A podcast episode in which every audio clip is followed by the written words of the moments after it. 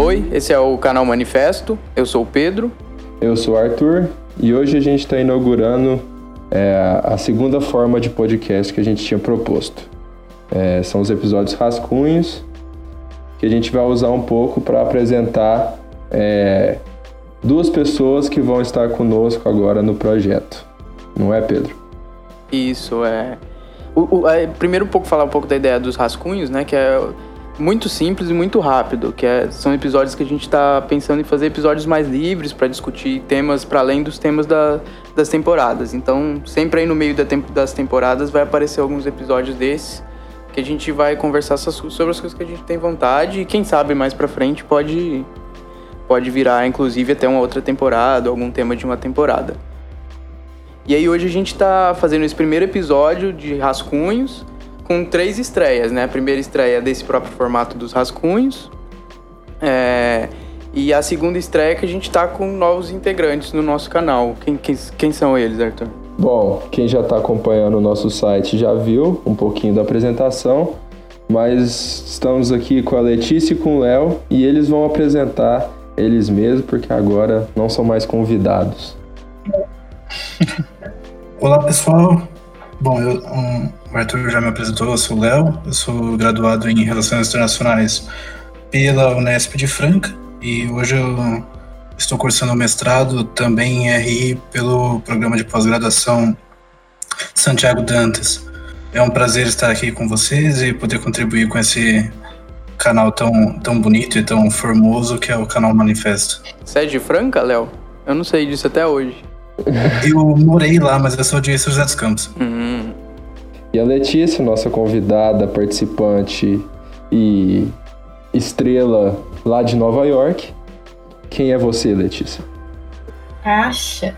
É, eu sou a Letícia, eu sou formada em RI pela Unifesp, do Glorioso Campus Osasco, uh, e também estou no mestrado no Santiago Dantas. Uh, e estou gravando isso aqui, a gente iniciou o site, vai entrar nesse projeto é, à distância, enquanto eu estou no sanduíche do mestrado, uh, acompanhando um pouco e tentando fazer as pesquisas na ONU. Mas essa é a informação menos relevante. é, e acho que o pessoal já deve ter percebido, agora o Pedro está em desvantagem, já que são três internacionalistas, analistas Bastante. internacionais, seja lá a nomenclatura que preferirem. Se tem é... algum arquiteto que está ouvindo e quiser entrar, Pode estar tá convidado. Só, a gente só aceita arquiteto agora. Por favor. Empatar. e mas ainda assim vamos tentar tocar esse projeto agora em várias frentes. E aí a gente está nessa na terceira é, nessa terceira estreia, né, Pedro? É que é o, o site, né? Como a Letícia e o Léo entraram principalmente para escrever, para contribuir com os textos. Claro que eles vão participar várias vezes aqui no podcast também, mas como eles entraram para escrever, a gente sentiu a necessidade então de criar um site. E daí todos os episódios do podcast vão estar sempre postados lá, mas o site principalmente para abrigar os, os textos que vão vir com mais frequência até do que os episódios do podcast. E é isso aí, a gente correu, montou um site e continuamos montando. Ele vai melhorando a cada, cada semana, cada dia ele, a gente vai dando um, um gás nele, até porque a gente está aprendendo também a fazer isso. Mas aí a gente está com o nosso site, canalmanifesto.com, e estamos com mais redes sociais agora também, né? Isso. Agora temos uma página no Facebook. É, estamos tentando dar uma vida ao nosso Twitter também. E acho Instagram, velho de guerra. É, exato. É, e acho que vale Bom, um pouco a gente falar apenas do site, né, assim, é, vale a pena a gente falar do site. Que a nossa proposta é fazer a análise de conjuntura um pouco mais globais, e por isso que ele vai ser mais rápido do que o podcast. É, demanda menos tempo de produção e a ideia é que a gente seja muito é, pautado por alguns dos acontecimentos uh, que estão postos no debate público. Né? Então, a gente inicia, e acho que essa é uma outra inauguração, com uma série sobre crise climática, porque teve uh, a conferência da ONU antes da Assembleia Geral e teve o Sínodo da Amazônia que o Papa fez uh, semana passada. Inclusive, eu estava até em dúvida em relação a isso. De quanto em quanto tempo acontece a Assembleia Geral? E sempre tem a Convenção do Clima antes da, da Assembleia Geral? Eu não, não, não, não manjo. A Assembleia Geral, ela é um espaço de debate da ONU que acontece durante um ano. Só que ela abre com uma semana de o que eles chamam de debate geral, que é quando os chefes de estados vêm e ficam mais ou menos uma semana em Nova York fazendo os discursos. Ah, como foi o caso do Bolsonaro, que a gente fala uh, rapidamente no terceiro texto da nossa série que já está no ar. É, essa primeira semana de debate geral acontece todo ano e ela é ali na terceira semana de setembro. A cúpula do clima, ela, a primeira cúpula do clima foi a Rio 92 e ela passa por várias, assim, tem vários formatos de cúpula do clima, mas ela não tem uma peri periodicidade. É, o que a gente sabe é que a próxima vai ser chamada para Santiago mas já foi chamada, na verdade, mas essa aconteceu exatamente um dia antes da, da, do que é o debate geral, da semana da Assembleia Geral, por um processo de pressão política mesmo, que o secretário-geral Antônio Guterres é, resolveu fazer. Respondido, Pedro? Respondido, claro. é. É, é, bom que o Pedro faça essas perguntas pra gente, porque a gente vai falando umas coisas como se desse, como se fosse uma obviedade, né? Eu vou freando quando eu achar que não que vocês falaram alguma coisa que precisa, eu preciso saber para continuar entendendo, mas eu não entendi ainda ainda de começo. E daí então a gente está inaugurando então a série e a gente começou vai, vai vão ser cinco textos dessa série, né? Isso. Uh, Acho que a gente tem cinco grandes séries que a gente está lançando uh, com mais rapidez do que vai ser o resto do site, mas são cinco textos que cobrem vários aspectos dessa conjuntura. Primeiro foi o texto sobre intervenção em Amazônia, que eu escrevi, muito pautada pelo que foi a repercussão das queimadas na Amazônia é, e como isso abre um campo de discussão do debate internacional que não é só é, um que são é, as teorias conspiratórias que o Léo vai falar, mas é, que não é só sobre a floresta estar queimando, que é claro que é uma coisa importante, mas quais são as repercussões disso e quais são os instrumentos internacionais para que de fato haja alguma ação é, de proteção ou o que, que isso pode gerar. E esse acontecimento do aumento das queimadas ter acontecido mais ou menos na mesma época da cúpula, foi uma coincidência ou foi uma coincidência mesmo? Foi uma coincidência, na verdade, dá para dizer que o governo Bolsonaro teve muito azar. É, porque os as queimadas aconteceram ali, a repercussão aconteceu no meio de agosto e a Assembleia acontece sempre para o final de setembro. Nesse meio do caminho, não só ele teve que se deparar com a culpa do clima, mas também com essa exposição uh, necessária para a Assembleia. Daí acho que não dá para negar que muito do discurso dele foi pautado nessa resposta. Exatamente porque essa tem uma entrada. Não, eu ia falar que você foi muito boazinha com ele. Azar. O menino é, não, cavou... um timing, né? é. O menino cavou tudo. É, assim, ah, ele teve azar com que teve que ser repercussão. Foi uma coisa, foi falada em cima de falada com ele. Acho que se fosse. Se ele tivesse num outro calendário, se toda a movimentação do Dia do Fogo, é, que até onde eu sei a Polícia Federal está investigando, tivesse acontecido em outro período do ano, talvez a repercussão tivesse sido menor e ele tivesse que ter dado menos explicações. Sim. É, o azar dele foi. O azar dele. não foi um azar essas, as queimadas terem acontecido, né? O azar foi, foi ter acontecido na mesma época da Assembleia. Não foi nada acidental o acontecimento das queimadas. É, e, e é muito legal porque, eu não sei se vocês acompanharam desde o início dos debates, porque é uma coisa que vem pautando já as nossas discussões há algum tempo, não no canal, mas na sociedade, que, que ficou muito grande lá na época da demissão do, do diretor do INPE, né? E recentemente ele participou de um, de um debate, acho que é um painel da Globo News com a Renata Lopretti, o ministro do, do Meio Ambiente, o, o Salles. Que a gente assistiu junto, né? É. E, e o presidente da Associação Brasileira de Agropecuária. É um negócio assim. E foi um, um show de horrores, e especialmente pelas falas do Salles, totalmente fora da realidade, fora do contexto. E, isso me leva a, a pensar um pouco também no texto do Léo, que ele vai trabalhar um pouco sobre.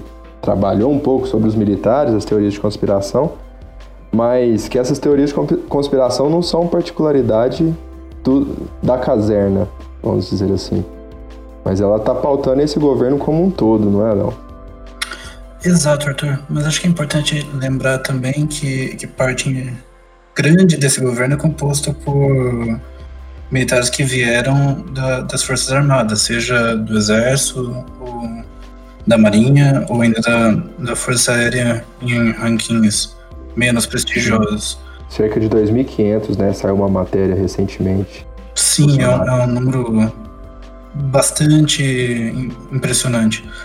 E mas acho que assim, na, na, história do Brasil a gente tem a, a, recorrência de várias teorias conspiratórias que, que vão alimentar esse tipo de política.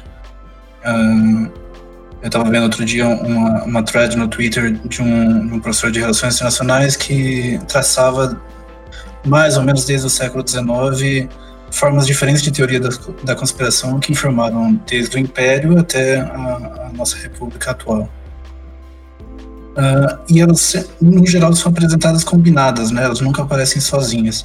Então, nas mais recentes, de 1960 para cá, pelo menos, a gente vê a ameaça do socialismo ou do comunismo muito forte, e ela está associada, associada a várias outras. Então, ela parece associada uh, na temática ambiental às ONGs, aos povos indígenas, uh, uh, aos pequenos extrativistas, né, os seringueiros do, do Chico Mendes, e até mesmo a Igreja Católica.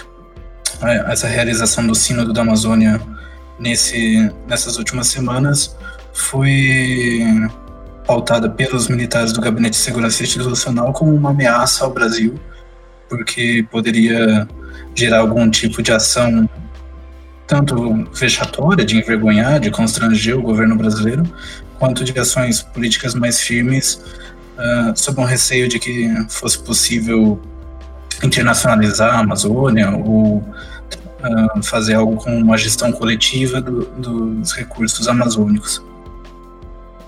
É, e eu, eu uma vez em 2014, no meu primeiro período de faculdade, a gente foi para Brasília e a gente foi lá no, no QG, no Palácio do, dos Guararapes, que é o quartel-general do Exército, né? E, e aí a gente foi assistir uma palestra de um coronel na época, e a palestra era sobre a Amazônia. E 2014, saudades daqueles tempos, é, a, o coronel virou pra gente e falou assim: Ah, tem um, um peixinho azul lá no Rio que os índios, as ONGs e todo mundo é, não quer deixar morrer por causa da usina de Belo Monte. Mas o que, que o peixinho azul representa para gente? O peixinho azul não pode impedir o desenvolvimento é, e as decisões soberanas do Brasil na região. E isso também não é uma coisa nova, né? Tipo, não é do governo Bolsonaro, porque é, já associando um pouco com o tema de intervenção que a Letícia falou, já na década de 70 e 80, esse, esse foi um tema muito recorrente na política brasileira, né? O Itamaraty teve até que tentar desvincular a ideia de uma Amazônia internacional e, e que vinha se desenhando no, internacionalmente, né? Então, o, o que, que teve de complexo nisso? Não, é, só que eu acho que esse que é o ponto que, assim, a falta de preservação e as políticas de desmatamento e qualquer outro tipo de extrativismo, especialmente na região amazônica, são de fato o que podem levar a uma quebra da soberania. Essa é a grande contradição do pensamento militar.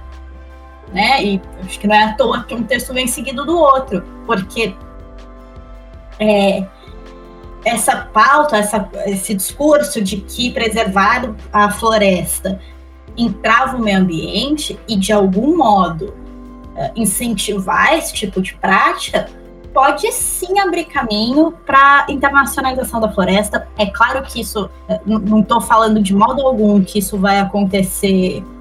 É, vai acontecer rápido, ou que isso é simples, ou que ser, mas uh, o que eu, eu tento argumentar no primeiro texto, ou tento expor de algum modo, é exatamente que existe um espaço de diálogo uh, que não é translocado, que não é conspiratório, uh, que não é sobre uma, uma armação dos globalistas, uh, da Ursal, que vai discutir o quanto o meio ambiente é direito humano.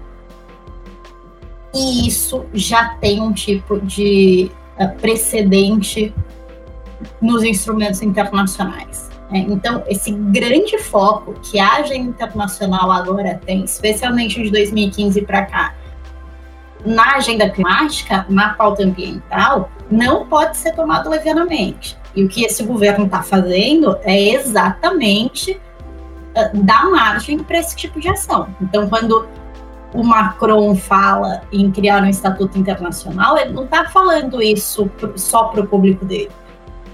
Ele não está falando isso de modo leviano, ele está falando isso baseado num histórico importante que se tem internacionalmente sobre a proteção ambiental e também uh, fundamentado na falta, na displicência do governo brasileiro. É, eu, eu tô com um tweet aqui que eu lembro que na época eu li e é um tweet do Bolsonaro. Tweet é assim: o governo brasileiro segue aberto ao diálogo, com base em dados objetivos e no respeito mútuo. Esqueçam essa parte.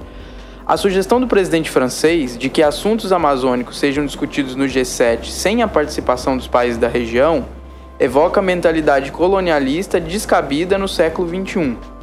E daí eu lembro que quando eu li esse tweet, na época eu achei, eita, o Bolsonaro escrevendo isso, assim, me, me pareceu até de certa forma simpático, mas aí depois eu fui pensar bem e fiquei com a, umas questões na cabeça e queria até que vocês que estão mais por dentro dessas coisas que estão acontecendo, é, dessem a opinião de vocês, que é exi existiu essa sugestão do Macron de que os assuntos amazônicos fossem discutidos no G7 sem a participação do Brasil, primeiro ponto. E o segundo ponto é não existe também nesse caldo de, de questões que estão em disputa nessa nesses acontecimentos todos e nas disputas internacionais sobre a Amazônia, não existe, de certa forma, alguma mentalidade colonialista dos países centrais em relação ao Brasil? Isso, isso é uma, uma, um argumento descabido de quem, de quem usa ele? Ou realmente existe nesse caldo de contradição um pouco de colonialidade, sim? É, vou começar falando, acho que depois o Léo pode complementar. Sim, o Macron colocou isso em pauta no G7 e arrecadou 20 milhões, mais ou menos 20 milhões de dólares, que vamos deixar claro, para esse tipo de ação é um troco de pinga. É, não é com essa monta de dinheiro que se faz preservação na floresta, sequer se consegue apagar os incêndios. Precisa de muito mais nem por isso o dinheiro dele uh, podia ser jogado fora, como o Bolsonaro fez, né? Falou que só ia receber se o Macron pedisse desculpas. Uh, então, sim, isso aconteceu. Uh, por que, que foi o Macron a fazer isso? O, a França tem um pedaço amazônico, que é a Guiana Francesa. E é claro que isso pode soar quase como uma desculpa, mas não é tão descabido assim uh, ter esse tipo de, de ator, né? Ter esse tipo de país uh, pontuando essas questões de forma tão incisiva. É, vale a pena fazer um parênteses que o Macron tem uma pauta ambientalista. Ele foi e é hoje um dos grandes apoiadores do Acordo de Paris. E isso ressoa no público interno dele. Porque a França tem essa divisão interna, ou tem esse debate interno já bastante acalorado. Então também o Macron não é um príncipe, é, ele não parte de um lugar desinteressado, que é nessa ópera, e acho que no, em qualquer questão política de modo geral, e em política internacional ainda mais, não tem bonzinho e não tem vilão. Né? Não... É, a coisa estranha, o teu sentimento de ler o tweet do Bolsonaro e falar, meu Deus, eu estou concordando com este homem, é, é, um, é, é mais um dia na política internacional. Né? Acho que eu, eu, tenho dificuldade em cravar, falar, nossa, é uma colonialidade, porque essa é uma questão tão urgente que qualquer tipo de ação de preservação uh, minimamente razoável tem que ser feita. Porém, não colocar o Brasil à mesa, de fato, é um problema. Agora, o Brasil não foi chamado à mesa não é porque uh, não se tem interesse em conversar com o Brasil, foi porque o governo Bolsonaro saiu da mesa. Né? Quem estava lá negociando com os valores no G7 era o Chile, que vai sediar a próxima conferência. É, não acho que dá para colocar isso tudo na conta do interesse europeu. É um problema, é, o Macron tem seus problemas, é, acho que não dá para fechar com ninguém nessa história, porque de fato a internacionalização da Amazônia é uma questão muito grave para a soberania dos países uh, que têm território amazônico, especialmente para o Brasil, que detém a maior parte da floresta.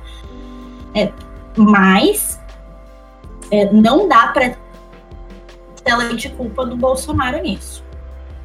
É, acho que os impropérios que este governo disparou nos últimos nove, dez meses fizeram com que ele ficasse nessa posição. Eu penso que, que há certamente algum tipo de pressão internacional para que se desenvolvam ações de preservação ambiental no Brasil como um todo, e especificamente na, na Amazônia. Mas acho que isso é muito distante do, da colonialidade que está expressa nessa retórica do presidente brasileiro e de algumas outras figuras. Acho que quando Bolsonaro faz, penso que quando Bolsonaro faz essa referência à colonialidade, ele está pensando em, em elementos um tanto mais concretos, no sentido de, de ocupação do território, de, de imposição de um tipo específico de governo para os territórios amazônicos como um todo. Quase como se as potências internacionais estivessem tentando impedir o desenvolvimento brasileiro, o crescimento econômico da, do Brasil, através de uma ação concertada internacionalmente de grandes potências contra um país do Sul. É curioso ver essa retórica aparecer no, no, discurso de alguém que se opõe diametralmente às pautas da esquerda, mas é um, é um recurso retórico, eu penso. Uh, eu acho que há então com certeza algum tipo de pressão, mas que não é precisamente um colonialismo ou um neocolonialismo. É mais pautado numa, numa demanda extremamente urgente que há de preservar o meio ambiente, pois é, é isso, uh, ou se preserva de alguma forma o que a gente tem hoje e tenta mitigar a mudança climática, ou a gente corre o risco de enveredar por um caminho de extinção. Hoje não é mais um, exagero pensar que se continuarmos com, um, com o mesmo modo de produção e com os mesmos índices de poluição, de devastação do meio ambiente, uh, em algumas décadas. A gente vai estar tá vivendo uma, uma um, um contexto climático desfavorável à espécie humana como um todo. E, Léo, me, me corrija se eu estiver errado, mas uma das joias ou da, do, do Exército Brasileiro é a, a dita guerra na selva, né? De que o Brasil seria especialista nisso, não é? Exato. E, mas como que fica é, essa vantagem, vamos supor assim, essa vantagem da defesa brasileira numa possível guerra na selva, no caso da Amazônia, se eles desmatarem a selva, já que eles querem passar trator, construir estrada, abrir, facilitar a ocupação e transporte, teria algum benefício ou só prejudicaria a própria defesa da região? Uh, eu penso que a, a habilidade de, de, atuar na selva é, é certamente uma, uma característica importante do exército brasileiro. E ela é real mesmo? Sim, é. Uh, a gente envia hoje, por exemplo, soldados para a África para treinar contingentes que estão em operações de paz em, em, regiões que têm a vegetação próxima à Amazônia brasileira por causa dessa especialidade.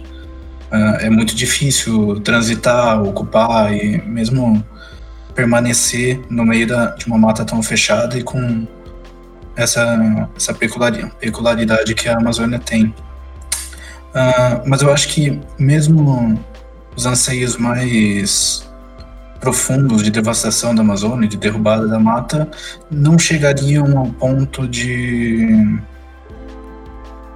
de, de, de extinguir completamente a vegetação. Acho que há pontos na, na floresta que seriam de muito difícil destruição ou que não interessam, por exemplo, o avanço da da agricultura de largo porte, de larga escala, ou a mesma mineração.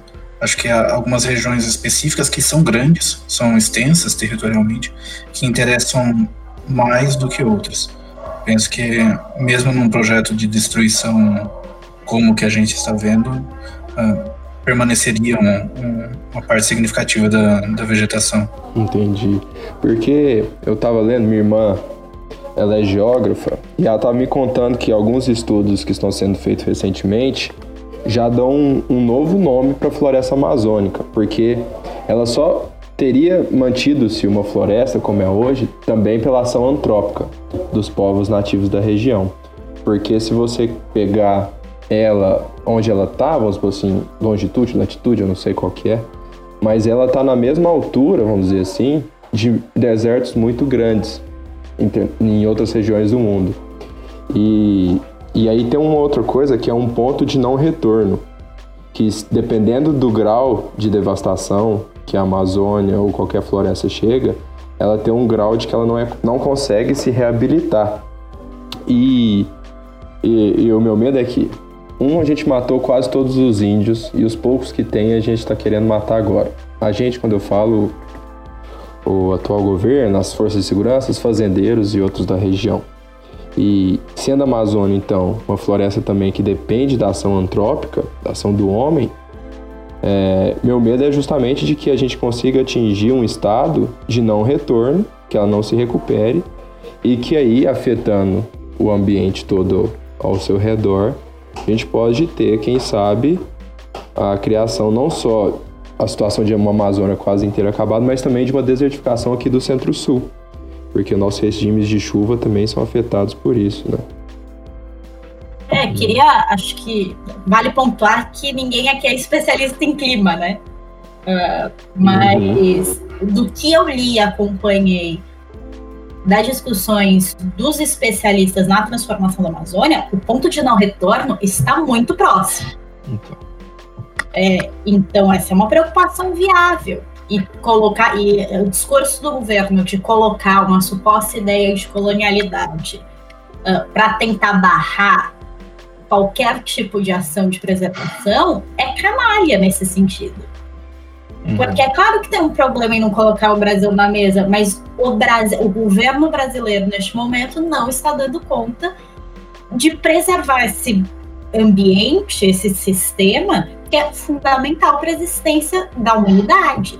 Né? O, o, Sudeste brasileiro vai ficar sem água, mas talvez a gente consiga desestabilizar o continente americano inteiro. Eu, eu queria adicionar uma, uma, uma divagação sobre a questão da, da colonialidade nessa retórica uh, bolsonarista, digamos assim, que é precisamente que uma parte significativa do capital uh, das empresas, tanto do setor agropecuário quanto da mineração, que estão interessados no território amazônico, uh, são de capital majoritariamente estrangeiro. Então, a, a, reclamação contra a colonialidade se dirige aos líderes políticos, uh, e mais especificamente à figura do Emmanuel Macron, mas se faz vista grossa a, a atores transnacionais, de capital transnacional, que pretendem explorar e devastar o próprio ambiente brasileiro. Então, acho que é uma. Há algum ponto para se pensar se é preciso, se a gente deseja tensionar essa, essa retórica do presidente Jair Bolsonaro, é interessante seguir nesse caminho. É, eu, eu anotei exatamente isso que você falou, que a Letícia falou, falou mais atrás, que, que é isso, né? Que talvez o, o problema da soberania em relação à Amazônia esteja em outro viés, que não é esse viés político, diplomático que o, que o Bolsonaro está falando, mas sim num viés econômico. Talvez a, a, ameaça de internacionalização da Amazônia ela está justamente no próprio modelo de, de exploração e de, entre muitas aspas, de desenvolvimento que esse governo está defendendo. E isso somado a, a, toda uma postura entreguista e um, um, modo de ver as coisas neoliberal e tal. Então, eu achei isso muito legal, do tipo, tá bom, vamos falar então de, de colonialidade? Vamos. Então vamos falar da colonialidade do modelo de exploração econômica que está sendo proposto pelo, pelo governo, né? E que esse tipo de, de modelo reúne um tipo de coalizão de poderes locais com poderes loca é, globais, tanto políticos quanto econômicos, que passa de lado quando a, a pauta da, da colonialidade, da colonialidade, da, da, da interferência está sendo defendida pelo presidente em outro ponto que é um outro ponto muito mais raso e muito mais um argumento muito mais muito mais rasteiro, né? Eu acho que isso é um, um, um, jeito de virar o jogo muito legal, de, de, de, de não passar o pano na, colon, na colonialidade, mas falar dela de um, de um jeito radical e de um jeito de onde realmente talvez esteja a ameaça né, da, da colonialidade. Sim, porque no, no fundo o grande problema da mudança climática e da devastação do meio ambiente está no, no, modo de produção que a gente tem, né? De uma extração além dos limites da natureza, de recursos naturais renováveis e não renováveis. E então é preciso pensar isso com um pouco mais de profundidade. Acho que vai além de uma da birra de um presidente uh, recém-eleito contra uh, seus pares na, na arena internacional a questão da preservação ambiental e da mitigação da mudança climática tem que ir além disso. Tem que pensar como a gente, no, num sentido mais amplo até, como a gente reproduz a vida em todos os seus as suas especificidades e entre elas a, a produção, a, a, economia é um, um fator muito importante. E acho que isso vai muito ao encontro do que a gente propõe com o site, né? que é tentar discutir isso, é, alternativas e assuntos que têm profundidade complexidade para além da manchete do jornal. É, e chamar os nossos companheiros e companheiras é, dessa vida que estão nos campos de trabalho e que estão pesquisando e sendo ativistas, enfim, uh, tem muito dessa vontade de qualificar o debate. Né? Não dá, porque é isso, não dá para discutir com o Bolsonaro nos termos dele. Uh, a gente precisa construir outras alternativas e ter o conhecimento disponível para isso. Sim, e daí, lendo os textos de vocês e as coisas que aparecem na mídia, E eu ando ouvindo muita coisa de, de uma. de uma. coisas de canal, assim, tal, de uma galera mais liberalzinha, assim, mais um liberal mais progressista. E me incomoda que o comentário é sempre um comentário que espera desse governo uma postura diplomática e republicana, que fica chocado quando o Bolsonaro faz coisas como os, o discurso que ele fez lá na Assembleia Geral, porque no fundo isso não, não tem surpresa nenhuma nisso, né? Foi por isso que a gente ficou tão triste quando ele ganhou a eleição em 2018, porque a gente sabia que essas coisas iam acontecer. Não dá para esperar outra coisa desse governo senão essa lógica do confronto raso, da, do nacionalismo rasteiro e, e do, do, do, do, confronto pelo confronto, porque é isso que, que nutre o governo. Então, é, queria saber de vocês também o que, que vocês acham disso, de, de não, não incomoda a gente ficar campos que se dizem progressistas, mesmo não só os, os mais os, os, liberais ou uma direita mais liberal, mas dentro da própria esquerda ficar cobrando do Bolsonaro uma, uma postura diplomática e republicana. Vocês acham que isso também não é um a gente aonde a gente vai chegar com isso, né? O que, que vocês acham? Acho que são dois movimentos. Uma coisa, um caso claro é o discurso da ONU, né? Eu estava lá na galeria da Assembleia e a reação das pessoas era assim de absoluto desconcerto, porque todo mundo sabe o que o Bolsonaro vai falar, mas é muito surreal imaginar que alguém fale isso num espaço que tem uma certa seriedade. Ele fazer isso no discurso de campanha é mais uma segunda-feira. Ele fazer isso no espaço republicano de debate, de discussão, e daí seja dentro do Brasil, seja fora do Brasil, é assustador. Então eu entendo ter incômodo, também não fiquei surpresa, uh, assim como não dá para ficar surpreso quando Trump fala um absurdo. É, mas a consternação, e imagino que um pouco dessa corrente que você tem observado uh, parta desse lugar, é, a consternação é exatamente essa. Tem um rompimento com o que é uma prática, assim, dá pra, eu posso chamar isso de sentar na mesa dos adultos, entendeu? Tem hora que não dá para você ficar brincando. Você tem que falar com seriedade, com republicanismo, não importa o que, que tem além disso. O governo Bolsonaro não opera assim, a gente já sabia que não ia operar, uh, e tem se provado cada dia mais real. Então, acho que essa consternação vem desse lugar. Mas também não dá para normalizar o absurdo dele. Gente fala, é um absurdo mesmo, a gente já sabia que ia ser assim, a gente sabia que ia ser assim e tem que destrinchar tudo que ele fala. Exatamente porque normalizar o absurdo é, vai jogar contra nós. Né? Não tem quando a gente acha normal ele falar o que falou aqui, ou que já dá para esperar, é mais um dia, não importa, é, a gente está jogando no campo dele. É, mas eu acho que tem um, um, um outra questão que é, uh, é ele está sendo pressionado também por forças que provavelmente o apoiaram na eleição. Quando nessa mesma nessa mesmo painel que eu falei, comentei agora há pouco, o presidente da Associação Brasileira de Agropecuária, de Agronegócio, não lembro agora, ele falou: o, o governo precisa mudar a sua retórica, porque essa retórica não ajuda, por exemplo, os negócios. E que é uma coisa que o terceiro texto aborda isso, né? De, de que a gente está tá, tá possivelmente iniciando um processo de, de se prejudicar também economicamente com essa retórica e com esse discurso, com essa posição. Porque Alguns países, é claro, quando eles falam que a França já não queria assinar o acordo e ele está jogando o acordo do Mercosul, União Europeia, ele, e, e eles falam que o Macron está jogando para o seu eleitorado, é claro que tá. Mas esse, esse tipo de retórica dá de, de bandeja todo o contexto que o Macron também precisava para se recusar a assinar o acordo, né? Não, é só complementando a informação que o Arthur deu, é, tem um dado de que tem um conglomerado eh, de empresas que compram no Brasil.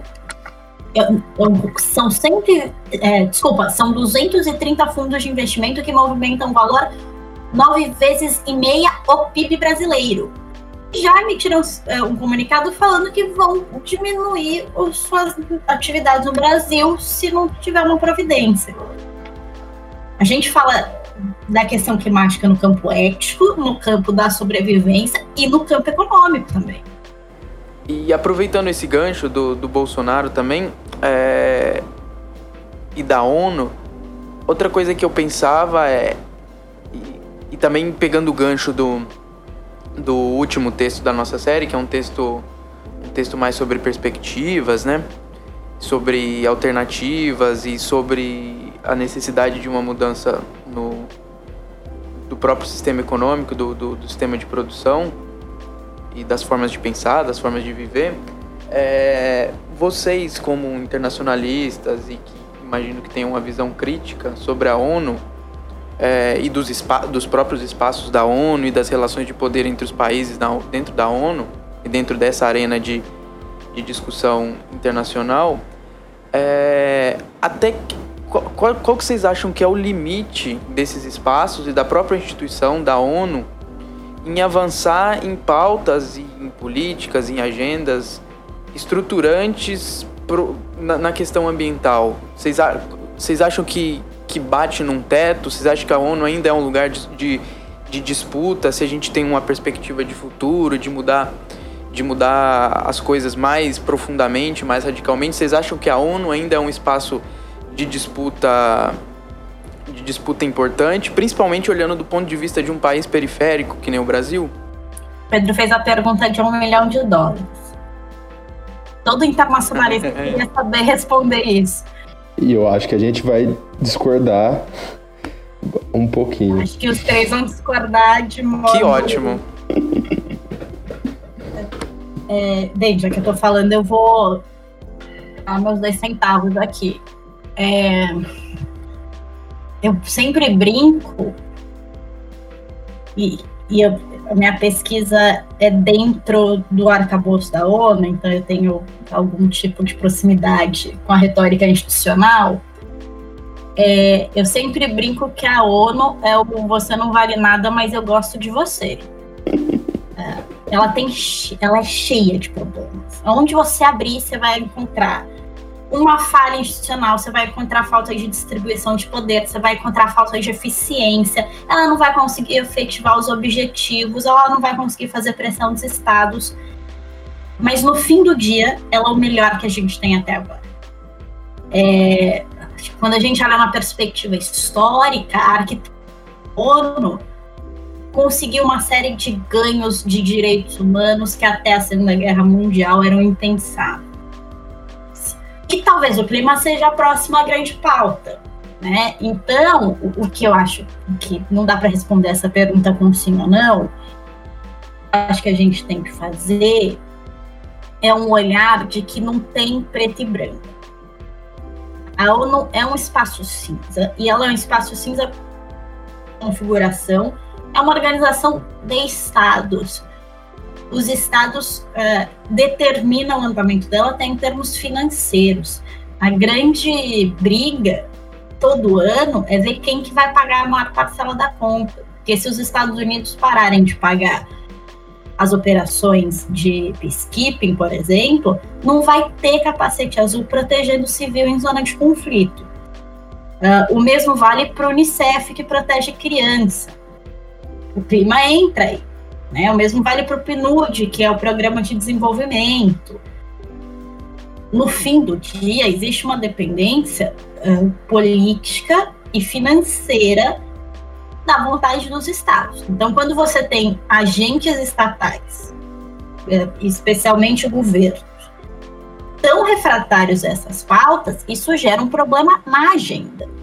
E um pouco do que eu trago no terceiro texto é explicar por que, que a cúpula do clima aconteceu tão em cima da Assembleia e qual que era o problema. A ONU tem hoje a agenda do, dos Objetivos do Desenvolvimento Sustentável, que é a Agenda 2030, que foi lançada em 2015. Em 2016, o Trump foi eleito. Agora tem o Bolsonaro. Do outro lado, tem o, o Orbán da Hungria. Sim, existe uma série de pautas que foram arquitetadas em algum momento que eram importantes. É claro que a gente vai discutir perspectivas de modo de vida para além do capitalismo. Mas naquela conjuntura é importante delimitar que não dá para emitir carbono mais no mundo. É importante que o Acordo de Paris entre em vigor com as metas uh, voluntárias dos estados sobre a emissão de carbono. Ele é pouco ousado, ele tem problemas, mas é o que temos hoje. Isso também não significa que a gente tem que se conformar. E daí, acho que a vantagem da ONU é que ela tem vários braços. Ela é um grande polvo e que uma das coisas que ela faz é, por exemplo, juntar a participação da sociedade civil, que é o quarto texto da nossa série, que lida um pouco com isso, é, que vai fazer o monitoramento e a denúncia. Esse processo de envergonhamento, né, fazer uma tradução mal feita aqui de shaming, essa coisa de pressionar politicamente o Brasil, funciona porque você, um, tem um fórum de debate para isso, dois, você tem agentes uh, que são diferentes do governo brasileiro capazes de falar nesses espaços. Dá para falar que não vale nada e não dá para falar que é a quinta maravilha do mundo. Ela está nesse espaço mediador e ela encontra os seus limites conjunturais para isso. Eu vou me permitir ser um pouco mais utópico e pensar algo que, que não existe ainda, é, que a gente não encontra em lugar nenhum, mas acho que é objetivamente possível de, de se realizar. É, eu concordo com a Letícia no que toca a, a possibilidade da ONU conter um potencial muito grande de, de construir ou de impor uh, medidas contingenciais, então medidas extremamente necessárias para hoje. Mas acho que elas não são suficientes para pensar no longo prazo. Então, é preciso ir além disso, uh, como eu já havia adiantado, pensar novas formas de, de viver. Então, pensar novas formas de, de se relacionar com a natureza, de se relacionar com uh, a humanidade como um todo. E isso passa por um, pela necessidade de um movimento uh, que seja radical no sentido de ir na raiz do problema. Então, de de não se de não se abater ou de não de não sentir desamparo perante essa, os problemas que a gente vê hoje pensar uh, então realmente uma utopia e penso eu e essa é uma particularidade compartilhada por alguns colegas que seguem por esse mesmo caminho, que é preciso mudar, então, com algum afinco, as formas de produção. E além do que há no capitalismo, uh, e pensar, então, um mundo justo e igual, em que a, a, natureza esteja presente também, né? A, as considerações de um mundo justo e igual, elas devem considerar a, a relação do homem, da humanidade, com a natureza. Porque não basta uh, tomar os meios de produção e continuar replicando o, o que se faz, uh, o que há hoje. Então é preciso tomá-los uh, e de alguma forma destruí-los para que o novo venha. Então é, é, é algo que não, que não existe hoje, que talvez seja difícil de vislumbrar, mas a, a emergência, a urgência das questões climáticas que estão se impondo sobre nós demandam que tanto o, o pensamento sobre isso, a teorização sobre isso, quanto as ações mais práticas se deem, se coloquem em marcha. Ou a gente vai, ou nós todos vamos encarar no futuro um, um planeta e um clima muito mais hostis do que já são hoje. É, eu, eu vou mais ou menos na, na linha do Léo, porque eu acho que é muito importante essa, é, esse destaque que ele fez, essa necessidade de de suplantar e de modificar o modo de produção, porque é, eu acho que eu sou o mais economicista de nós três, porque eu tive metade da minha graduação foi, foram matérias de economia, que você tem um problema de início, que é o, o, processo de desenvolvimento das economias centrais, daqueles países que hoje a gente chama de desenvolvido, ele foi marcado por um intenso e grande desrespeito ao que a gente chamaria hoje de políticas ambientais. E então, quando você citou o tweet, o Bolsonaro tem certa razão porque é amparado em algumas discussões que é, olha, se impõem certas regras hoje que antes não existiam e que de fato hoje inviabilizam o desenvolvimento, mas o desenvolvimento dentro de um sistema capitalista. Então, é óbvio que essa proteção ambiental ela não vai se dar dentro de um contexto onde a maior parte dos países é subdesenvolvido ou não tem o grau de desenvolvimento dentro do sistema capitalista. Isso não vai acontecer. Tipo, não, não é possível a gente imaginar que, com que essas sociedades alcancem um nível de, de vida, de qualidade de vida bom dentro desse sistema. Então, é, eu realmente acho e concordo com o Léo de que a, a, saída é procurar uma alternativa, porque essa não é possível.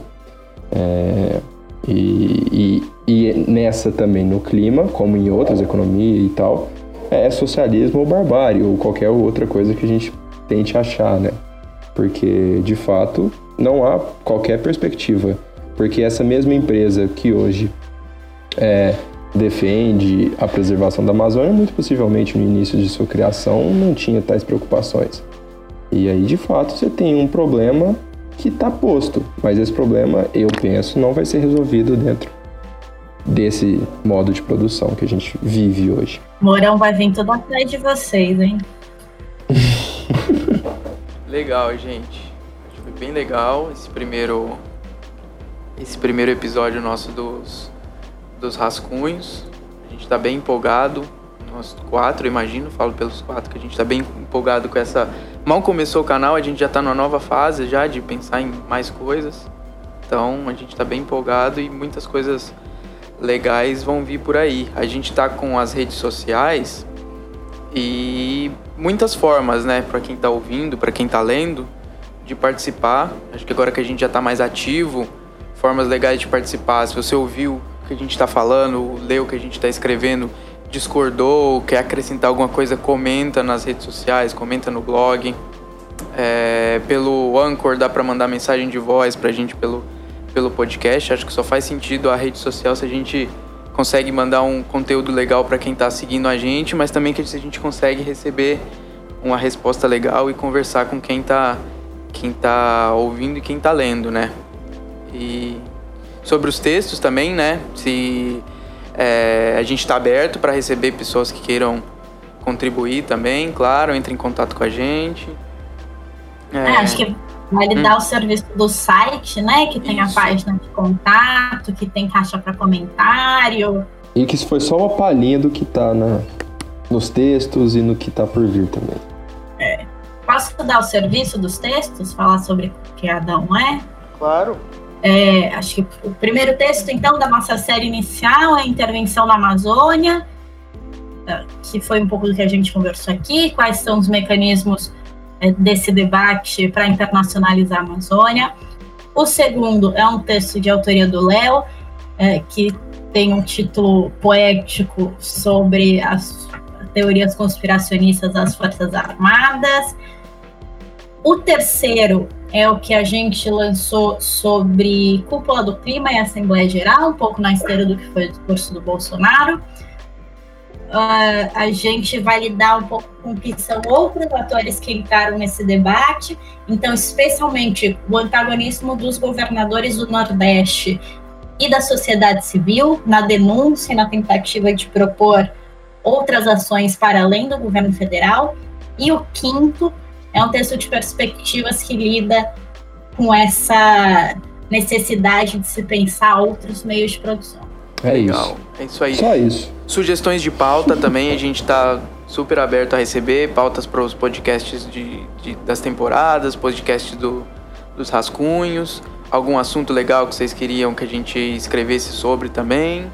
É, e sugestões de convidados, claro, que é, que é talvez o que a gente mais precise de gente legal para conversar com a gente sobre os temas no podcast, gente legal para escrever também com a gente no, no blog. É isso aí, gente. Então, agradecer o Léo e a Letícia também, desejar boas-vindas novamente, que a gente possa ter um, um trabalho muito bom e que a gente possa nos manifestar em conjunto de agora em diante. Isso aí. Valeu, gente. Até mais. Tchau, tchau.